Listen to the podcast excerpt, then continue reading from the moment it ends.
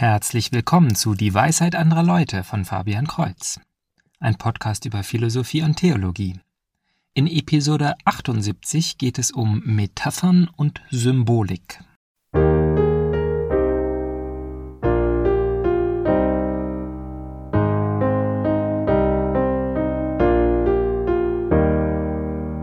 Beide Konzepte, Metaphern und Symbole, sind vor allem rhetorische Techniken. Erstere findet man vor allem in Sagen, Märchen, Poesie und natürlich der Bibel, also eher alten Texten.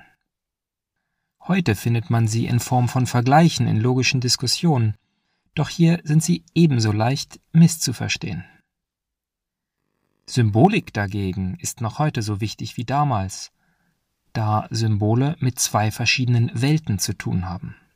Dies ist heute im Zusammenleben von Realität und der digitalen Welt sehr wichtig geworden. Metaphern sind also leicht falsch zu verstehen, insbesondere wenn man dies absichtlich tut. Viele Dinge, die in der Bibel beschrieben sind, werden von verschiedenen Gruppen wörtlich oder metaphorisch interpretiert. Es gibt Atheisten, die demgegenüber so blind sind, dass sie offensichtlich metaphorische Passagen nehmen und behaupten, es gäbe keinen Beweis, er wäre metaphorisch gemeint. Ein berühmtes Beispiel ist Jesu Aufforderung, sich die Hand abzuschlagen, wenn sie einen zur Sünde führt. Der Beweis, dass dies metaphorisch gemeint ist, liegt natürlich im offensichtlichen und von Jesus beabsichtigten Kontrast zu seiner übrigen Lehre. Und soeben habe ich von der Blindheit dieses Atheisten gesprochen, und wie kann man, ohne mich zu befragen, beweisen, dass ich dies metaphorisch gemeint habe und nicht etwa wörtlich? Ich halte Metaphern für ein wunderbares Stilmittel.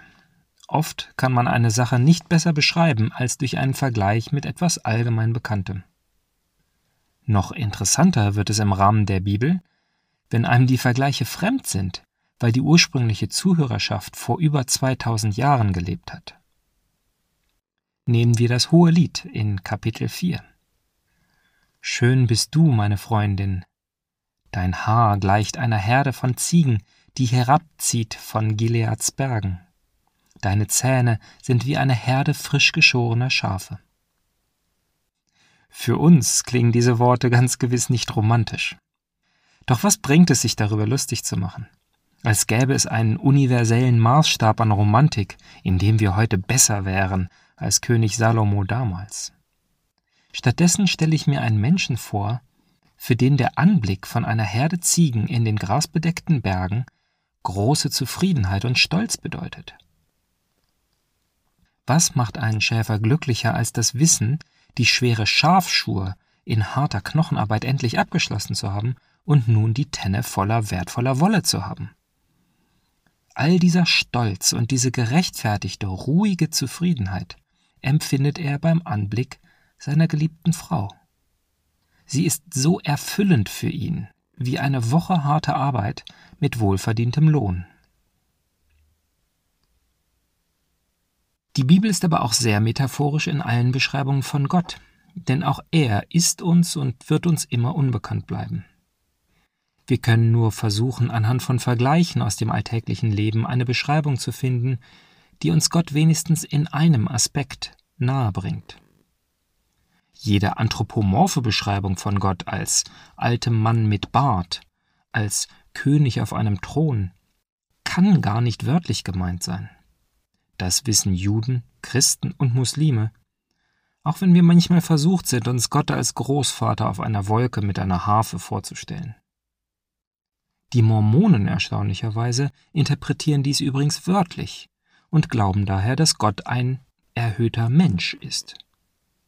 Andere Bibelpassagen, die Gott mit Flügeln beschreiben, dagegen interpretieren sie dann doch wieder metaphorisch. Ja, es ist eine Kunst, eine Metapher zu verstehen, und dabei kommt es vor allem darauf an, sich in den Autor hineinzuversetzen. Was will er uns damit sagen? Ich benutze in meinen Erklärungen oft Metaphern, da ich diese bildliche Ausdrucksweise liebe. Leider gibt es immer einen Punkt, an dem eine Metapher zerbricht. Das trifft auf alle Vergleiche zu. Gestern habe ich versucht, meiner Friseurin zu erklären, was für Probleme ein großes Softwareentwicklungsteam hat, welche ein Einzelner nicht hat. Als Friseurin hat sie genau einen Kunden vor sich und kann die Dienstleistung in etwa einer halben Stunde vollständig abschließen. Wenn ich ein entsprechend kleines Projekt habe, kann ich auch ganz leicht ein paar Codezeilen schreiben und bin fertig. Wenn dagegen die Aufgabe so groß wird, dass mehrere Leute zusammenarbeiten müssen, dann gibt es ganz neue Probleme, denn man muss sich absprechen. Und in einem Versuch, einen witzigen Vergleich zu finden, bat ich sie, sich vorzustellen, dass sechs Friseure einen Bären frisieren müssten. Das Problem ist nicht nur die Menge an Haaren, sondern dass die rechte Seite nicht kürzer als die linke geschnitten werden darf und dass der eine keine Schleife zwischen den Ohren setzen darf, während der andere eine wilde, verwegene Tatze frisiert. Man sieht aber auch leicht, wo diese Metapher dann zerbricht. Leider kann man diese Vergleiche auch absichtlich missverstehen. Über eine solche Metapher, die rein logisch schlüssig ist, aber dennoch auf ganz anderer und viel schlechterer Ebene interpretiert werden kann, habe ich in Episode 58 über Aristoteles gesprochen. Die Regel über Metaphern in der Bibel ist wie gesagt sehr einfach. Wenn eine Aussage, wörtlich genommen, anderen Aussagen widerspricht, dann handelt es sich dabei um den unbeabsichtigten, irrelevanten Teil der Aussage. Steht an einer Stelle in der Bibel, dass die Könige aus den vier Ecken oder Enden der Welt kommen, kann man dies wörtlich interpretieren, dass die Erde eckig ist. Wenn jedoch an anderer Stelle steht, dass Gott über dem Rund der Erde thront, deutet dies darauf hin, dass die geometrische Form nicht relevanter Teil des Vergleiches ist.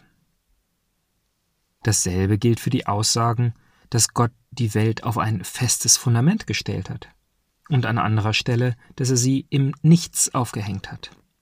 Beide Aussagen sind wahr und haben eine tiefe metaphorische Aussage, jedoch nichts, was die Form der Welt betrifft.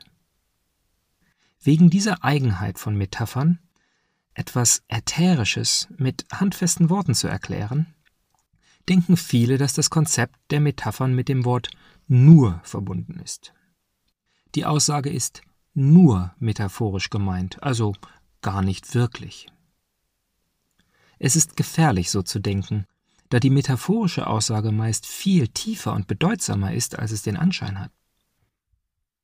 Wenn ein König als Löwe bezeichnet wird, heißt das nicht, dass er nicht ehrfurchtsgebietend wäre, nur weil er kein echter Löwe ist.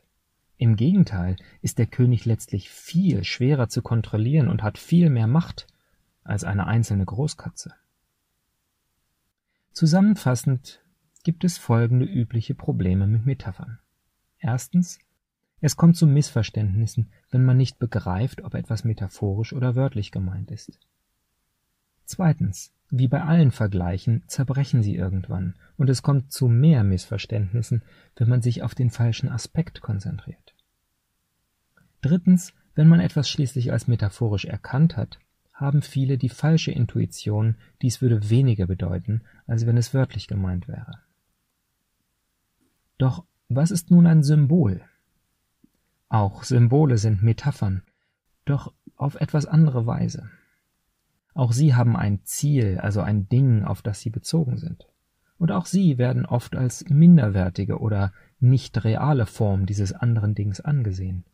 Doch dies ist nicht so. Ich erwähnte zu Beginn, dass wir in diesem technischen Zeitalter oft mit Symbolen umgehen. Computer modellieren die reale Welt. Alle Programme sind dazu da, um Dinge aus der realen Welt in digitaler Form darzustellen. Wir Menschen interagieren mit diesen digitalen Abbildern durch Symbole. Wenn ich zum Beispiel auf ein kleines Bild tippe, auf dem ein Blatt Papier und ein Stift zu sehen ist, dann öffnet sich ein Schreibfenster. In diesem Fenster sehe ich eine symbolische Darstellung eines Papiers, auf dem ich durch Tippen auf der Tastatur Buchstaben erscheinen lassen kann. Aber ist diese symbolische Darstellung eines Papiers weniger als ein Papier? In gewisser Hinsicht ja, weil es ein Teil einer anderen Welt ist. In der digitalen Welt gibt es keine Zellulosefasern, Tinte oder Papierschnitte in meinen Fingern. Doch für viele junge Leute ist das digitale Papier viel mehr das echte Medium zum Schreiben von Gedanken als ein physikalisches Papier. Es gibt inzwischen tausend Witze darüber, dass ein moderner Mensch die Realität für eine überraschend gute Nachbildung der digitalen Welt hält. Zu unterscheiden ist noch das Symbol vom Bild. In meinem Verzeichnis von Font Awesome finden sich hunderte kleiner Bilder, die aber eben nur das sind, kleine Bilder. Doch sobald ich sie in meinem Programm verwende, verbinde ich die Bilder mit einer Aktion. Das Bild ist nicht mehr nur eine Reihe von Pixeln, sondern es ist ein Symbol geworden für die Aktion, die passiert, wenn ich darauf tippe. Ganz ähnlich sind nun auch die religiösen Symbole. Das bedeutet, dass sie weit über die metaphorische Bedeutung hinausgehen. Die Gewänder der Priester, der Weihrauch, das Hinknien, das Händefalten, all diese Rituale sind Symbole, das heißt, sie bezeichnen und bewirken etwas, das über das Offensichtliche hinausgeht. Gott ist übernatürlich und reiner Geist, das heißt, was er tut, lässt sich in dieser Welt nicht darstellen. Ebenso wie das digitale Papier niemals die physikalischen Eigenschaften von einem Blatt aus Zellulose haben kann. Dennoch will er uns teilhaben lassen und erlaubt uns daher eine Verbindung zwischen Dingen aus unserer Welt, den Symbolen, und den Realitäten, die über unsere Welt hinausgehen. Wir nennen diese Symbole Sakramente. Das sind ganz alltägliche Dinge wie Wasser, Öl, Brot und Wein, die Gott verbunden hat mit einer Realität, die über das Weltliche hinausgeht. Und woher wissen wir das? Haben die Alchemisten einfach alle möglichen zufälligen Sachen ausprobiert und sich eingebildet, dass sie eine nicht messbare Wirkung in einer anderen Welt haben? Nein, das wäre Unsinn. Kein Sakrament wurde von einem Menschen erfunden oder gefunden. Nein, der große Programmierer, der die kleinen Bildchen in unserer Welt geschaffen hat und sie mit dieser Zusatzbedeutung ausgestattet hat, der hat es uns erzählt.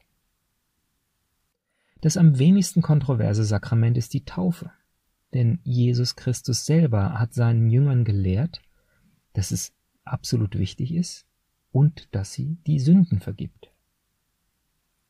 Ist es nun ein Zufall, dass Wasser in unserer Welt Schmutz abwäscht? Wohl kaum. Das Bildchen, das Gott mit der Sündenvergebung verbunden hat, muss natürlich so aussehen, dass wir intuitiv verstehen, worum es geht, selbst wenn die tatsächliche Realität der spirituellen Sündenvergebung über unseren Verstand hinausgeht.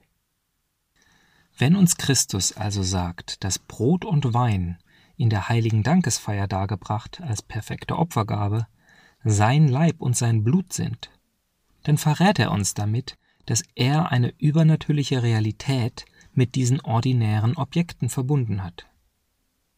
Ach, und er sagt uns außerdem, dass wir dies regelmäßig tun sollen. Macht es an dieser Stelle Sinn, es als nur eine Metapher, nur ein Symbol zu bezeichnen? Es ist eine Metapher und es ist ein Symbol, wie schon die Hälfte der Kirchenväter die Eucharistie beschreiben. Doch hat das Wort nur in diesem Satz nichts verloren, denn es ist gleichzeitig übernatürlich real, wie die andere Hälfte der Kirchenväter es beschreiben. Zum Schluss möchte ich auf noch eine spezielle Form der Symbolik hinweisen, das umgekehrte Symbol oder der Typ. Wenn wir sagen, dass Gott Vater ist oder dass Christus der Bräutigam und die Kirche die Braut ist, dann sind diese Worte metaphorisch zu verstehen. Und doch ist ja eine Symbolik vorhanden, die dies alles so viel bedeutsamer macht. Denn Gott ist nicht durch die Welt gegangen, hat einen glücklichen Vater mit Frau und Kind gesehen und sich selber gesagt, das will ich auch, ich will auch Vater sein. Es ist nicht so, dass die Menschen die Ehe erfunden haben und Christus sich gedacht hat, Menno, ich will auch heiraten. Jetzt muss ich bloß noch die passende Braut finden. Nein, sowohl temporal als auch kausal war es genau andersrum. Die Vaterschaft, die wir auf der Welt erleben und erfahren dürfen, spiegelt wider, was Gott in aller Ewigkeit ist. Wir können schlechte Väter sein, dann ist Gott in uns kaum wiederzuerkennen. Oder wir können einen guten Vater sehen, dann lernen wir an seiner umfassenden, gerechten und schützenden Liebe, wie Gott ist. Die Welt geht an einem schlechten Vater nicht zugrunde, und doch haben wir so viel zu gewinnen, wenn wir wahre Väter in unserer Gesellschaft haben. Ebenso vergeht die Welt nicht an einer einzelnen schlechten Ehe oder einer Verbindung, die keine Ähnlichkeit mit Christi Bindung an seine Kirche aufweist. Dennoch wird unser Leben unbeschreiblich viel besser, wenn wir unsere menschlichen Aktionen an dem Vorbild messen, von dem die Ehe ein Symbol ist. Nicht ohne Zufall ist die Ehe nämlich auch ein Sakrament. Durch sie, also durch dieses menschliche Ritual, welches aus inneren Einstellungen und äußeren Handlungen besteht, hat Gott uns versprochen, dass seine Gnade in die Welt fließt. Ich hoffe, ein wenig Licht in die tiefere Bedeutung von Symbolen, Sakramenten und Ritualen gebracht zu haben. Wenn Sie, lieber Zuhörer, weitere Fragen zu dem Thema haben, schreiben Sie an dwal.fabian-kreuz.de. Kreuz mit TZ. Also bis zum nächsten Mal. Gottes Segen.